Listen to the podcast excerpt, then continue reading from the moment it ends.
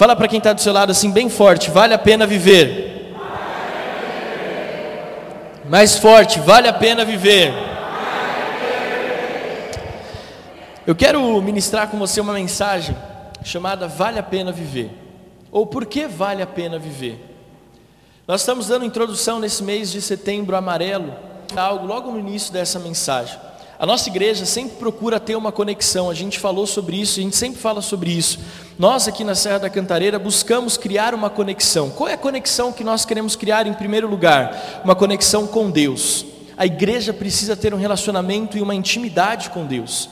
Em segundo lugar, nós precisamos criar conexões entre nós. É por isso que nós temos as nossas células, é por isso que nós somos uma igreja que ama, né, se relacionar a gente está sentindo muita falta de abraçar, a gente está sentindo muita falta de fazer aquele brunch, aquele café no final do, do culto, né? Com aquele patê maravilhoso da Sandra, com aquele pão caseiro, aquele café do Fábio. Então a gente está sente saudades dessas coisas todas, daqueles almoços de comunhão que a gente fazia uma vez por mês. Agora não é o tempo disso, mas logo no nome de Jesus tudo vai se ajustar. Mas nós somos uma igreja que procura ter essa conexão. Quarta-feira, quando eu entrei na célula, eu fiquei tão feliz que tinha um ambiente de alegria que era contagiante. Dava para sentir esse ambiente de alegria na minha casa, mesmo pela internet. O sorriso, as pessoas brincando, conversando. Então, a nossa igreja procura estabelecer, em segundo lugar, uma conexão entre as pessoas. E em terceiro lugar, nós procuramos estabelecer uma conexão com a comunidade. Nós estamos entendendo que esse mês de setembro amarelo, já é o segundo ano que nós criamos essa conexão com o que está acontecendo lá fora, porque a gente entende a importância da igreja ajudar as pessoas que estão passando por algum desafio nas suas emoções, algum desafio na sua, nas suas emoções. Então nós estamos com esse mês de setembro amarelo como igreja, somando com a sociedade, criando uma conexão com a sociedade, para que eles possam receber a vida de Deus. Você crê nisso? Quando a gente falava antes de sintomas emocionais, de depressão, crise de ansiedade, a gente nem sabia o que era isso, né, pastora Lenice? Há anos atrás, e não muitos anos atrás, há pouco tempo atrás, 10, 15 anos atrás, é, não se falava tão abertamente sobre isso na sociedade, que dirá na igreja.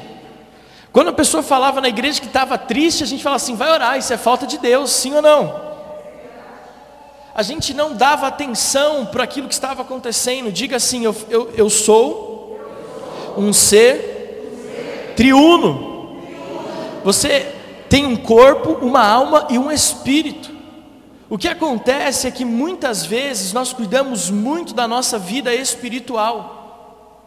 A Bíblia fala que o Espírito de Deus testifica no nosso espírito que somos filhos de Deus. O Espírito de Deus testifica no nosso espírito que somos filhos de Deus. Então nós cuidamos muito bem da nossa vida espiritual, levantamos altares de adoração na nossa casa, participamos das células, dos cultos. Só que nem sempre nós cuidamos do nosso físico ou das nossas emoções. Nem todo mundo aqui gosta de ir na academia. Né? Calma, não falei, não, Deus não revelou ninguém aqui, irmão. Calma. Deus não revelou ninguém aqui.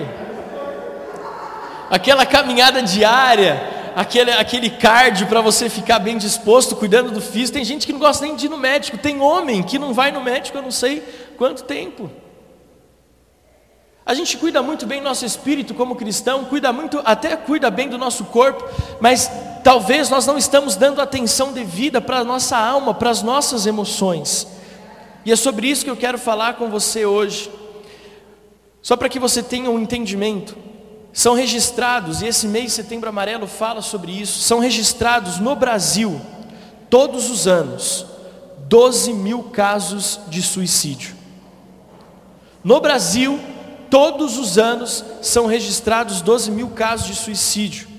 No mundo todo, preste bastante atenção aqui, anualmente são registrados quase um milhão de casos de suicídio no mundo. O ano passado nós fomos inaugurar a nossa igreja no Japão. E eu tive o privilégio de ir ali naquela floresta do suicídio. Privilégio porque eu tive o privilégio de orar junto com os outros pastores que estavam na, na, participando da viagem, de orar naquele lugar. E quando você chega ali, é um lugar isolado que, pasmem você, virou um ponto turístico. com lojinha de conveniência, com souvenir. E a pastora que estava ali, é, que é a pastora da nossa igreja lá no Japão, ela estava ali e ela falou assim: Olha só o que acontece. Alguns desses carros que vocês estão vendo no estacionamento já está aqui há alguns dias, porque as pessoas estacionam o carro, entram na floresta e não voltam mais. Então, periodicamente, a, a, a, prefeitura da cidade vai naquela, naquele estacionamento para recolher os carros que estão ali já há algum tempo. E nós tivemos o privilégio de orar ali naquele lugar, declarar a bênção do Senhor naquele lugar. E ela falou sobre a cultura do suicídio. Ela falou que é uma coisa tão demoníaca essa questão, que algumas pessoas entram ali naquela floresta pensando em tirar a sua própria vida só que quando elas estão no meio da floresta, elas repensam e desistem, elas não conseguem voltar, porque não tem sinal de celular. E elas não conseguem achar, porque a partir de um determinado momento não tem uma trilha específica. Pastor, você está falando isso no culto de celebração de domingo. É só para que a gente possa entender como igreja que existem situações que estão acontecendo à nossa volta, que talvez a gente não tenha tanta clareza assim. E nem se fala, é igual no metrô, por exemplo, quando alguém comete alguma atrocidade no metrô, você não vê noticiando, para que não instigue outras pessoas a fazer o mesmo. Na igreja, nós não falamos isso constantemente, publicamente, porque a gente entende que Deus tem uma transformação, Deus traz um espírito novo, uma unção de vida sobre nós, mas pontualmente nós precisamos falar, por quê? Porque nós temos a palavra da verdade, sim ou não? Nós temos o Espírito Santo em nós, e nós temos em nós a resposta que o mundo precisa para curar as suas emoções, para vencer as suas crises emocionais. E por isso que nós estamos pregando hoje uma mensagem que chama Vale a pena viver. Diga bem forte: vale a pena viver. Segundo a Organização Mundial da Saúde, existe a, a, essa questão, a depressão é um transtorno que alcança 300 milhões de pessoas, estima-se que a depressão alcança 300 milhões de pessoas é, nesse, nesse transtorno. A depressão é a principal causa de incapacidade em todo o mundo e contribui de forma importante para a carga global de doenças. E nós temos grandes estatísticas. O Brasil, infelizmente, é o país é, que mais tem crescido nos últimos 10 anos a taxa de pessoas que estão passando por esse transtorno da depressão. Nos últimos 10 anos, de forma global, a tendência das pessoas ficarem doentes com a depressão diminuiu, mas no Brasil cresceu. Nós estamos no momento do país, momento da história, como nunca teve antes. As pessoas estão enclausuradas nas suas casas, as pessoas estão com mais medo, as pessoas estão é, receosas de sair, e esse isolamento tem forçado ainda mais as pessoas a passarem por transtornos emocionais, ataques de pânico, eu conheço pessoas, por exemplo, que me procuram e falam assim, pastor, eu fiquei tanto tempo em casa que quando eu saio para fazer alguma coisa, me dá aquele, aquela crise de ansiedade. Nós temos um número de WhatsApp que as pessoas têm mandado mensagens para pedir ajuda, e sabe qual é o maior número de ajudas necessárias? O que as pessoas mais pedem? Pastor, ore por mim, pastor, ore por nós, pela minha família, porque nós não conseguimos mais sair de casa. Quando a gente sai de casa, a gente começa a suar, a gente começa a ter falta de ar. Ou seja, nós estamos num momento singular. Infelizmente, as pessoas estão ficando doentes, mas felizmente nós, como igreja, temos a resposta. E nós precisamos usar essa ferramenta que está em nossas mãos. E nesse, nessa introdução da mensagem eu quero falar sobre, com você sobre equilíbrio. Uma das coisas que nós precisamos viver e nós precisamos ensinar as pessoas é buscar o equilíbrio na sua vida. Nós precisamos ensinar as pessoas como colocar na balança e equilibrar a nossa vida, as circunstâncias que estão à nossa volta. Nós vamos ajudar as pessoas a, a como receber as notícias, a como lidar com as notícias, como processar as informações que recebem. Porque, querendo ou não, tem pessoas, por exemplo, que estão em casa e que deixam a televisão ligada o dia inteiro. E a televisão vai passar o quê? Morreram tantas pessoas, tantas pessoas ficaram doentes, tantas pessoas fizeram isso, é corrupção, é, é, é, é são atrocidades. Isso vai nos acuando, isso vai nos deixando numa posição desfavorável, vai nos deixando com medo. Então nós precisamos ensinar, primeiro, nós vivemos em equilíbrio e ensinarmos as pessoas a terem esse equilíbrio de como receber a informação, de como processar a informação que receberam e de como agir em prol daquilo que ouviram e daquilo que viram. Diga bem forte comigo: equilíbrio. E o equilíbrio passa por você também, além de saber como receber, processar e transformar aquela, aquela informação em ação, passa em você e eu também, passa em cada um de nós a sabermos como balancear a nossa vida espiritual, as nossas emoções e o nosso físico.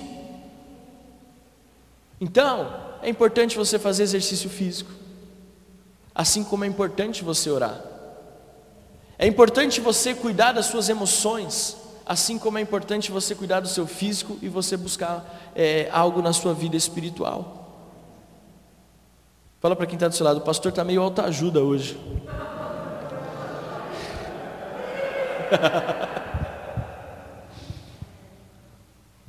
Eu não virei coach, tá? Fica tranquilo, você que está na sua casa, fica em paz. Mas o que só queria dar é essa introdução para você. Porque eu e a Adriana nós já atendemos casos, por exemplo, que não bastava uma libertação espiritual.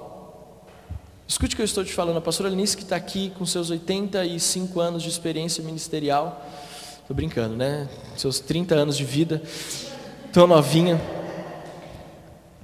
mas nós já vemos nosso ministério pastoral que você consegue levar para aquela pessoa uma libertação espiritual, mas as emoções daquela pessoa estão tão destruídas, desfaceladas, desmanteladas, que ao sair da sala do atendimento ela já volta a ter problemas espirituais porque a vida emocional dela está tá desgastada. E deixa eu falar algo para você, trazendo da parte da autoajuda mais para a parte espiritual. Quando Paulo escreve a sua carta, ele diz que o diabo está ao nosso derredor, rugindo e bramando como um leão, buscando a quem possa tragar. É engano nosso achar que o diabo só vai pegar pessoas que não têm problemas emocionais, que vai pegar pessoas que estão bem. Não, o diabo não importa qual é o nível de maturidade emocional, se abrir uma brecha ele vai entrar. Então, qual que é a importância de cuidarmos da nossa vida emocional? Porque são nas nossas emoções que nós abrimos as maiores portas e damos as maiores legalidades para que o diabo possa entrar e tentar mudar a história da nossa vida. Por isso que nós precisamos cuidar das nossas emoções. É por isso que você precisa buscar uma maturidade emocional e ao longo desse mês nós vamos falar bastante sobre isso, porque é bíblico. As doenças emocionais não chegaram agora. Gente, Elias, depois de derrotar os profetas, ele foi para a caverna. Aí Deus tirou ele da caverna, ele andou mais 40 dias, se eu não me engano, e foi para a caverna de novo. Sim ou não? Então nós estamos falando não de algo que a OMS nos falou, nós estamos falando que os psiquiatras ou psicólogos estamos falando, nós estamos falando de um tema que é bíblico. Deus sempre falou que nós precisamos cuidar da nossa vida. Sansão, Sansão tinha problemas espirituais porque ele tinha problemas emocionais. Olha para quem está do seu lado e fala assim: está entendendo o que o pastor está falando? Quero convidar você a ficar de pé, nós vamos ler um trecho da palavra de Deus.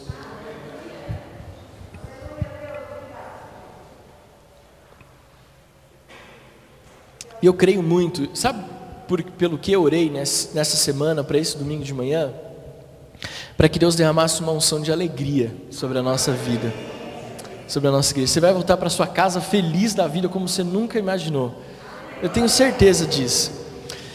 Evangelho de João, capítulo 3, versículos 16 e 17. Evangelho de João, capítulo 3, versículos 16 e 17. Se você está com a sua Bíblia aí, é, ou assista, veja aqui mesmo. Porque, vou ler aqui, talvez esteja um pouquinho diferente, amém? João 3,16 diz: Porque Deus tanto amou o mundo, que deu o seu Filho unigênito, para que todo o que nele crer não pereça, mas tenha a vida eterna.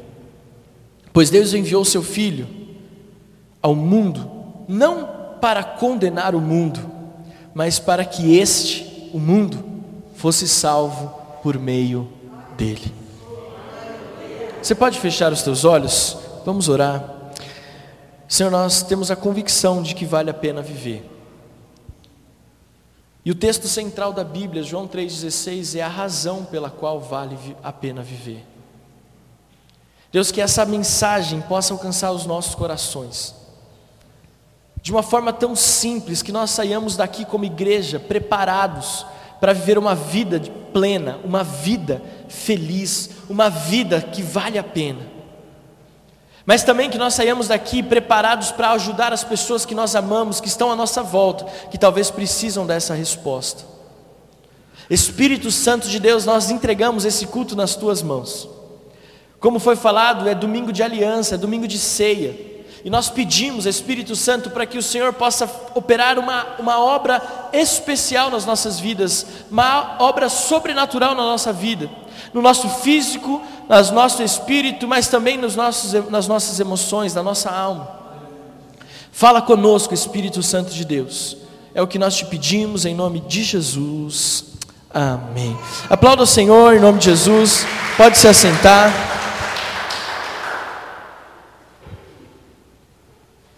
Eu quero falar para você três razões pelas quais vale a pena viver. Três razões pelas quais vale a pena viver. Primeira delas, porque Deus amou o mundo. Preste bastante atenção aqui no que eu vou falar com você. A primeira razão pela qual vale a pena viver é porque Deus te ama. Nós estamos num tempo onde a palavra amor tem caído muito em descrédito. Sabe por que, que a palavra amor tem caído em descrédito? Você já parou para pensar? Porque quando a pessoa fala eu te amo, parece que não tem o mesmo peso ou o mesmo impacto que tinha antes.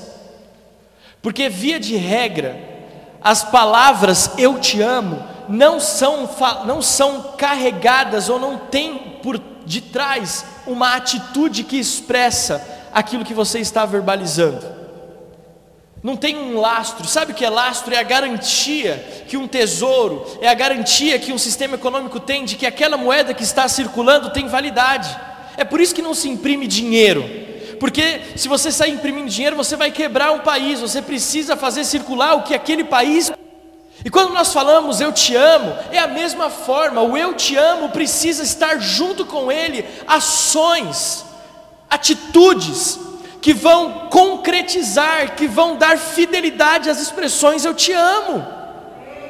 Você sabe muito bem que eu gosto de usar esse exemplo. O marido que está aqui, maridos, olha aqui, não basta só você ir na academia, amém? Quando você fala para sua esposa, eu te amo, você precisa dar para ela também um presente. Aquela joia da Vivara, da Gaster, você precisa levar ela para comer no Terraço Itália. E agora já não tem desculpa, os restaurantes estão abrindo de novo. E nada daquele X ratão, aquele PF 12,90, coma à vontade. Aí você ainda fala, ó, pode ir quantas vezes quiser. Não. Quando você fala eu te amo, você precisa pelo menos fazer um carinho no rosto precisa olhar nos olhos, precisa lavar a louça, precisa consertar a pia que está pingando, o chuveiro que está queimado. Porque quando nós estamos falando de amor, veja, é a primeira é o primeiro princípio pelo qual vale a pena viver. Porque Deus nos amou. E quando eu olho para o amor que Deus, de Deus para a nossa vida, o texto diz: porque Deus amou o mundo de tal maneira que o que, que Ele fez? Ele deu o seu único filho, para que todo aquele que nele crê não pereça. Veja, a nossa fé não está baseada numa expressão verbal de Deus, eu te amo. A nossa fé e a nossa vida está baseada numa atitude de Deus. Eu entreguei o que eu tinha de melhor, o meu filho, para que você pudesse ter vida.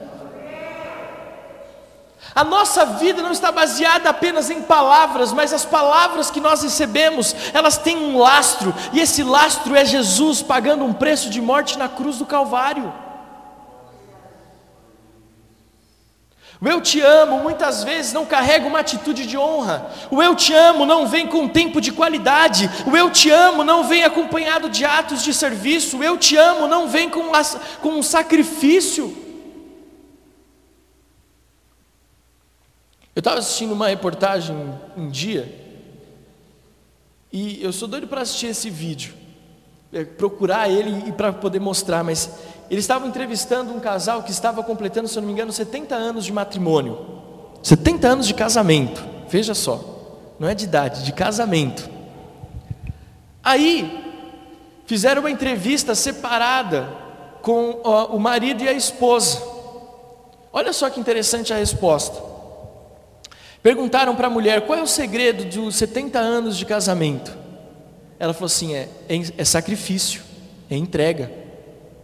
Ela, por exemplo, eu amo comer a parte de trás do pão, aquela partinha lá, final do pão, mas eu dou para o meu marido. Aí perguntaram para o marido qual é o segredo do casamento. Ele respondeu assim: é sacrifício. Eu odeio a parte de trás do pão, mas eu como toda vez que ela me dá. Porque o que, que acontece? Quando eu falo eu te amo, eu preciso expressar de alguma, fora, de alguma forma as palavras que eu estou dizendo. Querido, vale a pena viver porque Deus te amou, Deus me amou, e Ele não somente falou, Ele agiu, Ele entregou o seu filho, Jesus morreu na cruz. O castigo que nos traz a paz, diz o profeta Isaías no capítulo 53, estava sobre ele pelas suas pisaduras nós fomos sarados, o sangue que ele derramou curou as nossas enfermidades, levou o nosso pecado, a nossa iniquidade. Vale a pena viver, não desista. Você que está na sua casa, não desista. Não, não, não deixe as, as opressões externas te levarem embora. Não deixe as opressões externas do, roubarem a sua alegria, a sua esperança, a sua vida. Vale a pena viver diante de uma fragilidade emocional tão grande, nós precisamos entender que existe uma palavra de amor pela nossa vida. No mundo onde as crianças estão crescendo sem os pais, no mundo onde até mesmo quando os pais estão em casa não há uma conexão, não há uma relação. Nós estarmos aqui hoje ouvindo que Deus, o nosso Pai, nos ama, faz toda a diferença. Eu cresci debaixo de uma referência de amor muito grande. Os meus pais têm uma, são uma referência de amor muito grande. Mas o apóstolo Joel tem sido também uma referência na minha vida de amor. Quantas vezes, a pastora está aqui, nos acompanhou muito perto lá na sede. Ele tem a prática de ficar na porta despedindo das pessoas. Agora, na, nesse tempo de isolamento, ele fica de um lado e as pessoas passam de outro e dá tchau. Mas quantas vezes eu vi pessoas chorando, não por causa do louvor, não por causa da palavra, não por causa de nada, mas por causa do abraço que ele dá no final do culto, dizendo: Filha, eu te amo. Quantas vezes eu já ouvi mulheres e homens, homens chorando, dizendo: Eu nunca ouvi o meu pai falar isso e nunca recebi um abraço assim do meu pai. Vale a pena viver porque Deus nos ama. Deus não somente nos ama de uma forma teórica, Ele nos ama entregando a vida de Jesus, o seu Filho, para morrer na cruz no nosso lugar. Mas Deus nos ama de outras formas. Quais, pastor? Deus mostra que Ele nos ama colocando essa pessoa que está sentada aí do seu lado como um presente na sua vida. Olha para quem está do seu lado, dá uma piscadinha. E fala assim: se você tem dúvida que Deus te ama, eu sou a resposta. Fala para ele. Hã? É só a resposta. Querido, quando eu estou em crise, eu olho para Adriana e falo assim: Deus me ama. Porque ela é bonita, inteligente, ungida, cozinha bem, é uma excelente mãe, está aprendendo a tocar teclado, isso uma que é uma brincadeira. Então, quando eu tenho às vezes dúvida do quanto Deus me ama, é só olhar para minha esposa. Sabe por que, que às vezes a gente tem dúvida do amor de Deus? Porque a gente está olhando para o céu. Querido, Deus usa pessoas. Olha para o seu lado, quantas expressões do amor de Deus na sua vida. E quando talvez essas expressões para você não é suficiente, Deus vai se manifestar na sua vida para abençoar você e dizer: Eu estou aqui. A minha avó, outro dia, ela estava contando uma experiência para nós. Eu acho que eu já contei isso aqui para vocês, mas eu vou contar de novo porque foi, é muito marcante. A pastora Lenice conhece a minha avó, uma mulher de oração. ela mora sozinha, ou morava sozinha até recentemente, e ela tem 86, 87 anos de idade. E outro dia ela falou: Senhor, essa semana em especial eu estou me sentindo muito sozinha. Naquela noite, Jesus foi na casa dela, e ela acordou de madrugada, e ela viu Jesus na porta. E quando você vê Jesus, você sabe que é Jesus. Como que você sabe, pastor? Você sabe, é Jesus. você sabe. Aí Jesus falou assim para ela: Irene, você não está sozinha. E ela falou que ela não fez mais nada, ela só voltou a dormir e ela teve a sensação de que Jesus passou a noite na porta lá olhando para ela. Deus nos ama. Você que está na sua casa, você tem que saber que Deus te ama. Vale a pena viver porque tem alguém que se preocupa conosco. Quem é Deus? A igreja é uma expressão do amor de Deus, sabia disso?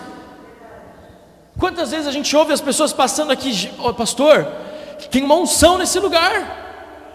Tem uma unção nesse lugar. Não é o lugar, é Deus que está aqui. E aí, às vezes por isso que a gente parece que é o lugar, mas não, é Deus na igreja. Meu Deus, as horas voam. Segunda razão pela qual vale a pena viver. Porque não existe mais condenação.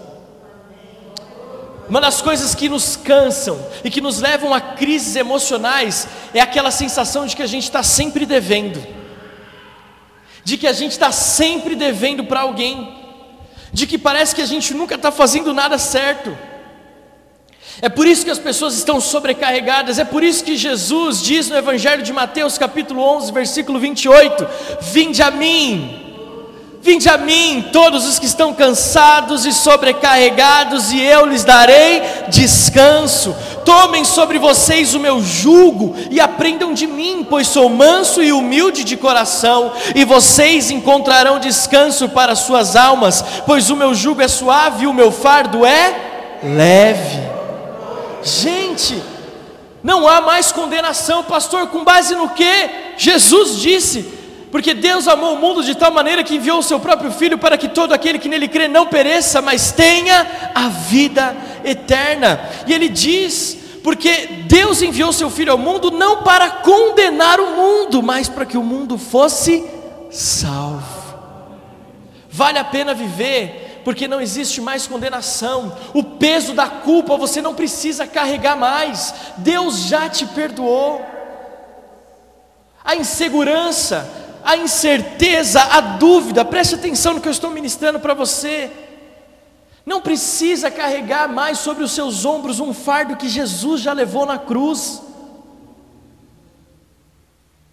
Vale a pena viver, porque não existe mais uma sentença de morte a partir do momento que você decide que Jesus é o Senhor da sua vida, a partir do momento que eu decido que Jesus é o Senhor da minha vida. E muitas vezes eu quero liberar uma palavra profética sobre a sua vida nessa manhã. Eu tenho percebido nesses dias que o diabo tem levado alguns crentes a pensar que algumas mensagens são mensagens de autoajuda que não têm base bíblica, para que você não alcance a sua redenção e a sua libertação no espírito. Porque esse texto diz que Jesus já pagou o preço. O apóstolo Paulo mais para frente vai dizer: se Deus já deu Jesus, por que, que ele não vai dar com ele todas as outras coisas e de graça? Sabe o que o apóstolo Paulo está falando? Preste atenção, igreja. Jesus não vai voltar para morrer numa cruz novamente, ele já fez. Ele vai voltar para buscar a sua igreja, a sua noiva gloriosa. É por isso que nós cantamos: Minhas lamparinas estão acesas. Porque ele está falando da parábola das dez virgens que não deixaram o azeite acabar. Deus não vai enviar Jesus para morrer de novo, ou seja, não existe outra forma de nós entendermos que vale a pena viver se nós não aceitarmos que Deus já levou em Jesus os nossos pecados e a nossa condenação. Eu quero que você sinta como se um peso estivesse saindo dos seus ombros nesse domingo, que você tivesse a certeza que Jesus já levou na cruz tudo o que estava te causando sufocamento.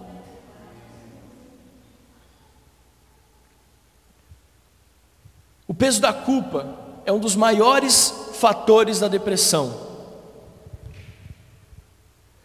Um estudo que foi feito em 2012 por um, por um neurocirurgião diz que a culpa é a porta de entrada para a depressão. Fizeram uma pesquisa em, dois, em 2012, mas nós já vimos isso lá atrás. Sentiu o peso da culpa e tirou a sua própria vida. Olha para quem está do seu lado e fala assim: você está com uma carinha.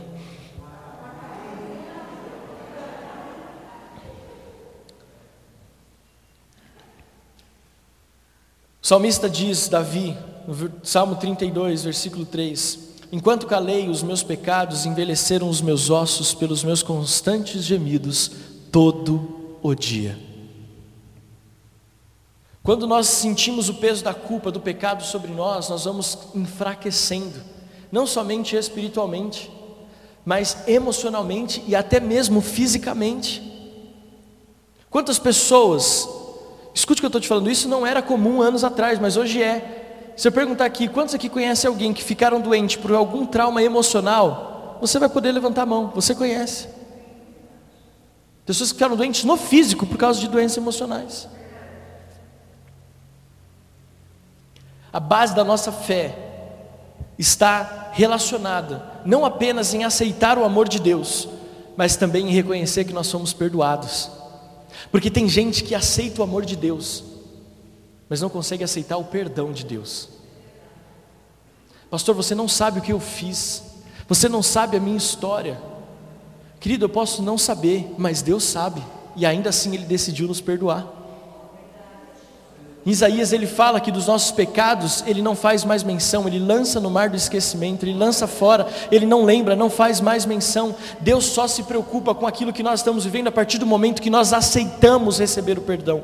Veja, você não será perdoado, você foi perdoado, nós precisamos agora viver em novidade de vida. É por isso que o apóstolo Paulo fala: as coisas antigas já passaram e eis que tudo se fez novo.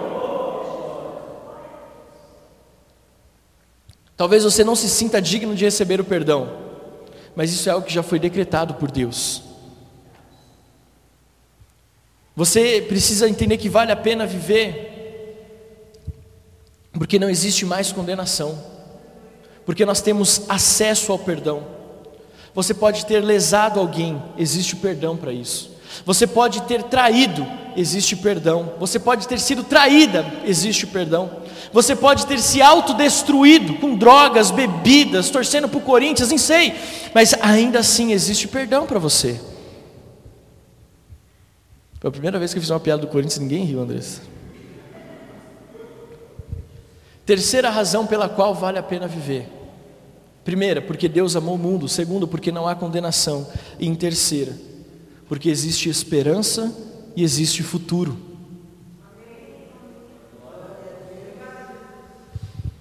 Não importa o que você tenha feito, existe perdão. Existe perdão. E existe futuro. Diga assim: existe, existe. futuro. As doenças emocionais, até falar sobre suicídio, por exemplo. Qual é a perspectiva do suicídio ou das doenças emocionais? É a falta de certeza a respeito do dia seguinte é a falta de esperança a respeito daquilo que pode acontecer, ou às vezes o excesso de dúvida a respeito do meu dia de amanhã. Pessoas que não conseguem dormir à noite preocupadas com o que vai acontecer no outro dia. Terceira razão pela qual vale a pena viver é porque nós temos esperança e o futuro. Veja, Jesus não morreu na cruz para que a sua vida findasse ali. Porque se fosse assim, no dia que você aceitasse Jesus, nós éramos recolhidos. Ó, oh, quem quer aceitar Jesus? Aí já tinha aqueles caras do caixão aqui do lado. O cara aceitou Jesus, você já ia para o caixão, porque a sua vida acabou ali. Você fez tudo que você tinha que fazer, aceitar Jesus. Mas não é isso. Futuro. Jesus diz: o diabo vem para roubar, matar e destruir, João 10,10, 10, mas eu vim para que tenham vida e a tenham em abundância, tenham em plenamente, plenitude. Ou seja, a nossa vida não é só aceitar Jesus, mas é desfrutar do que viver com Jesus pode nos trazer. Uma vida plena, uma vida abundante. Eu sou de um tempo ainda de que eu vi alguns cristãos achando que para ser crente de verdade tinha que ser miserável, tinha que sofrer. Lembra, pastor Lenice? Quanto mais sofrimento, quanto mais dor, quanto mais perda, quanto mais coisa errada, mais santo e crente você era. E eu descobri algo, não é. Nós que nós vamos começar passando por, continuar passando por lutas, aflições, tribulações, angústias. Mas a nossa maturidade não está em sofrer, a nossa maturidade está, sabe em, em quê? Em reconhecer que por aquele sofrimento nós podemos alcançar a glória, nós podemos ter uma revelação maior de quem é Jesus. Existe esperança, você que está me assistindo, você que está aqui, existe esperança, existe um futuro. Diga para quem está do seu lado: existe um futuro. Ter uma perspectiva de futuro muda o jogo da nossa vida. Saber que você vai viver algo extraordinário amanhã pode fazer toda a diferença. Os nossos adolescentes e jovens que estão aqui, a vida está só começando. Tem muita coisa que vocês podem viver. Gente, a pastora Lenice está sonhando com coisas à frente. Meu Deus! Com 85 anos a rainha das lives agora. Porque ela entende que tem esperança e um futuro. E nós aqui com 35 pensando, Jesus, volta logo. Ou me leva. Não. Diga bem forte comigo, vale a pena viver. Nós vamos entender que existe uma perspectiva de futuro. Eu usei essa ilustração ano passado, quando eu preparei essa mensagem, quero usar ela de novo. Uma menina estava debruçada na janela de sua casa, chorando pela morte do seu animal de estimação. Com muita tristeza, observava o jardineiro enterrar o amigo de tantas brincadeiras. O avô, que a observava, aproximou-se, deu-lhe um abraço e chamou-lhe a atenção para outra realidade. Pegou-lhe pela mão e a conduziu para uma outra janela. Abriu as cortinas e mostrou-lhe um jardim florido e disse: Está vendo aquele pé de rosas amarelas bem ali na frente? Lembra que você ajudou a plantá-lo? Era apenas um pequeno galho cheio de espinhos e hoje, veja como está lindo.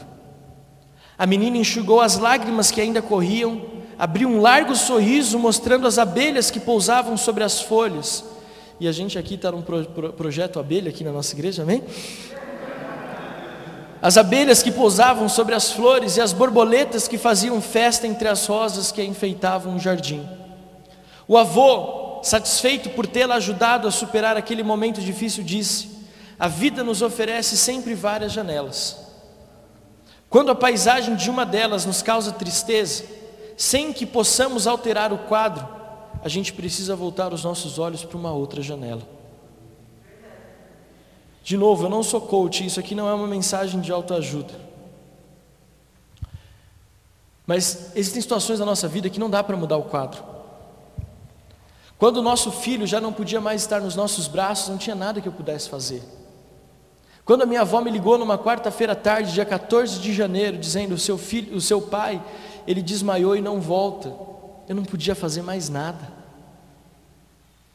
O que eu podia fazer era somente lembrar do legado que ele me deixou, por direção, numa direção que Jesus pudesse me mostrar e seguir a minha vida.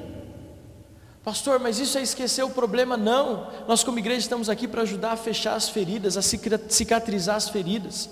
Mas tem pessoas que não conseguem avançar porque estão presas no passado.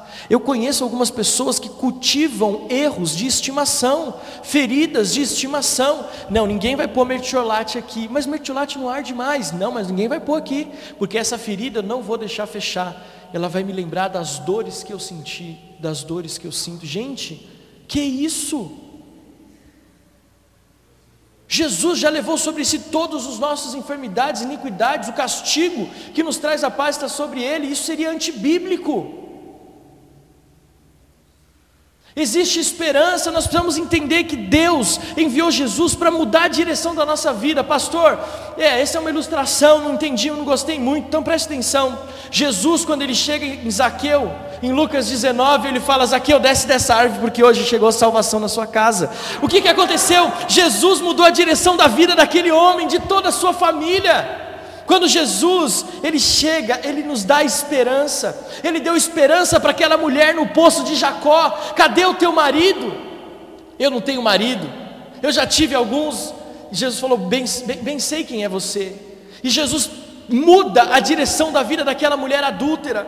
Quando Jesus ele chega na casa de Jairo e ressuscita a filha de Jairo, Jesus está dando uma nova direção para aquela família. Jesus dá esperança para os leprosos. Ele deu esperança por aquele paralítico no, no, no, no tanque de Betesda. Ele deu esperança quando curou aquele cego de nascença.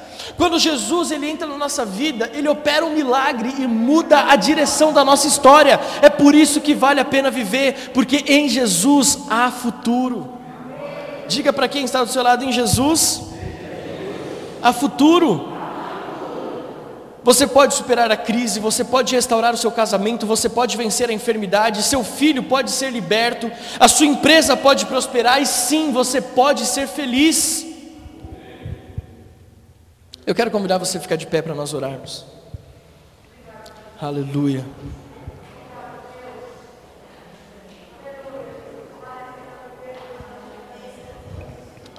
Diga bem forte: vale a pena viver.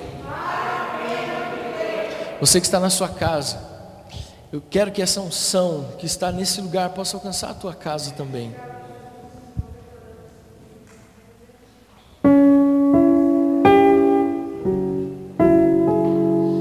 Quero ler um texto para encerrar. Jeremias capítulo 29, versículo 11. Jeremias capítulo 29, versículo 11. Porque sou eu que conheço os planos que tenho para vocês. Quem disse isso? Diz o Senhor. Eu vou ler com calma. Porque sou eu que conheço os planos que tenho para vocês diz o Senhor. É o pastor Alex que está falando? É o seu líder de célula que está falando? Quem está falando? O Senhor. Planos de te destruir, planos de acabar com a sua vida, planos de morte, planos de fazê-lo prosperar. Querido, não entenda esse prosperar com finanças, tá? Prosperidade é uma palavra que usa-se para finanças, mas ela não é só isso. É, dar ah, o significado de prosperidade para finanças é colocar o significado dessa palavra lá embaixo. Prosperidade é tudo que você faz que te leva para mais perto de Deus, na sua família, na sua saúde, nas suas emoções, no seu relacionamento com o próximo. Planos de te fazer prosperar e de te causar de não lhes causar dano. Planos de findar a sua vida? Não, diz o Senhor, planos de lhes dar esperança e um futuro.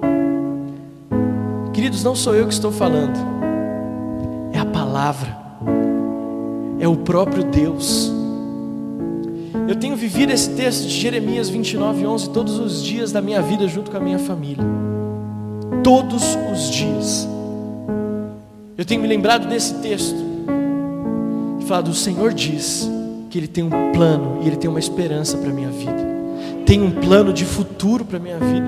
É por isso que eu sonho com essa igreja, porque Deus fala: sonha, eu tenho um futuro para vocês. Há, há menos de dois anos atrás não tinha nada nesse lugar, e agora nós temos uma igreja porque Deus tem planos de futuro para mim e para você, para nós como igreja, para o seu casamento, para a sua família, para os seus negócios, para os seus sonhos. Não desista dos sonhos de Deus para a sua vida. Deus está escrevendo a nossa história. Ele pagou a minha vida e a sua vida com preço de sangue na cruz do Calvário. Nós não podemos entregar a nossa vida de bandeja, se ela custou tão caro.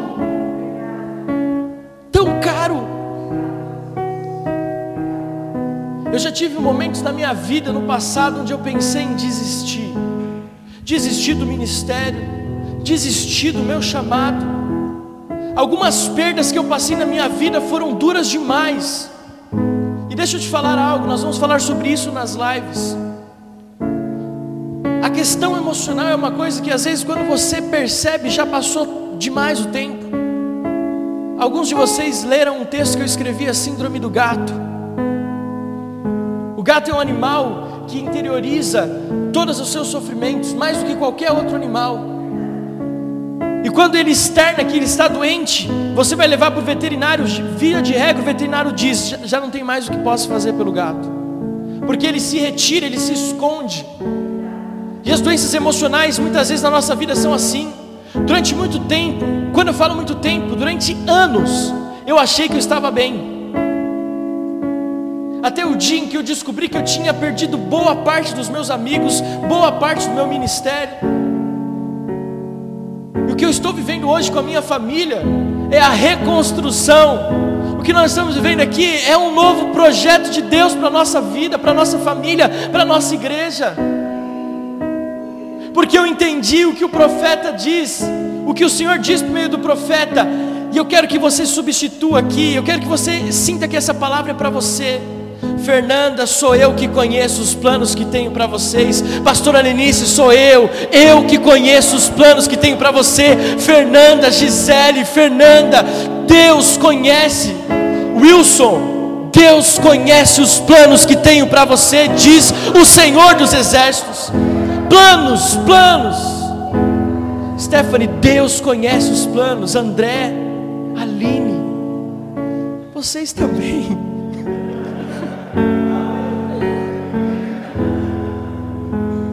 Deus conhece. Por isso que vale a pena viver. Vale a pena viver, porque Deus tem sonhado dias que não podem ser interrompidos. Nós não podemos interromper. Ah, vocês também, viu?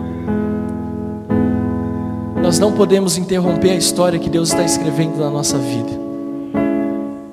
Eu queria poder chamar você aqui na frente, te dar um abraço, impor as minhas mãos sobre você porque nós somos prudentes, nós não faremos isso. Mas eu quero que você feche os teus olhos, coloque a mão no teu coração. Eu quero que você sinta o Espírito Santo dizendo para você porque vale a pena viver. Vale a pena viver. A Bíblia fala o choro, o choro dura uma noite, mas a alegria ela vem pela manhã. Vale a pena viver porque Deus já pagou o preço pelos nossos pecados. Vale a pena viver porque tem uma história a ser escrita na sua vida, na sua família. Vale a pena viver porque nós, nós estamos nos olhos de Deus. Vale a pena viver porque nós somos amados. Veja só, você pode não ter tido um bom relacionamento com seus pais você, mulher, pode não ter tido seu pai presente, te apoiando, te amando, mas Deus nunca se esqueceu de você. Você pode não ter tido a sua mãe te ajudando, te auxiliando nas questões mais importantes da sua vida, mas Deus nunca desistiu de você. Deus te ama, Deus ama a sua vida. Você que está na sua casa, existe uma unção de amor sendo liberada sobre a nossa vida nesse domingo. Vale a pena viver porque o amor de Deus é real, ele é palpável palpável, nós podemos sentir. Vale a pena viver porque não existe mais peso de culpa, de condenação. Vale a pena viver porque nós temos um futuro pela frente. Pai, nós entregamos esta mensagem nas tuas mãos e pedimos que ela produza o efeito necessário na nossa vida nós repreendemos todo espírito de depressão, nós repreendemos todo ataque de pânico, crises de ansiedade. Deus, nós declaramos que vidas serão libertas neste momento, recebendo essa manifestação do amor de Deus, tirando este peso de culpa dos ombros. Deus, e dando visões de futuro, sonhos sendo restaurados neste domingo. Deus, nós declaramos que nós não vamos voltar para casa da mesma forma, nós não passaremos esse domingo da mesma forma, nós viveremos essa novidade de vida. Vale a pena viver, Deus me fala que tem pessoas que não estavam dormindo à noite, que vão dormir essa noite como se estivessem sendo embaladas nos braços de Deus. Deus está me dizendo de pessoas que desistiram de alguns sonhos. Deus está fazendo você lembrar desse sonho agora, trazendo a sua memória agora para dizer: Eu não me esqueci de você. Eu tenho um futuro para você. Eu tenho um projeto para a sua vida. Sinta Vinde a mim, todos os que estáis cansados e sobrecarregados, porque eu vos aliviarei. Vamos adorar ao Senhor por alguns instantes. Eu quero que você lhe dê liberdade para que o Espírito Santo possa falar ao seu coração em nome de Jesus. Sinta, sinta esse mover de Deus, sinta.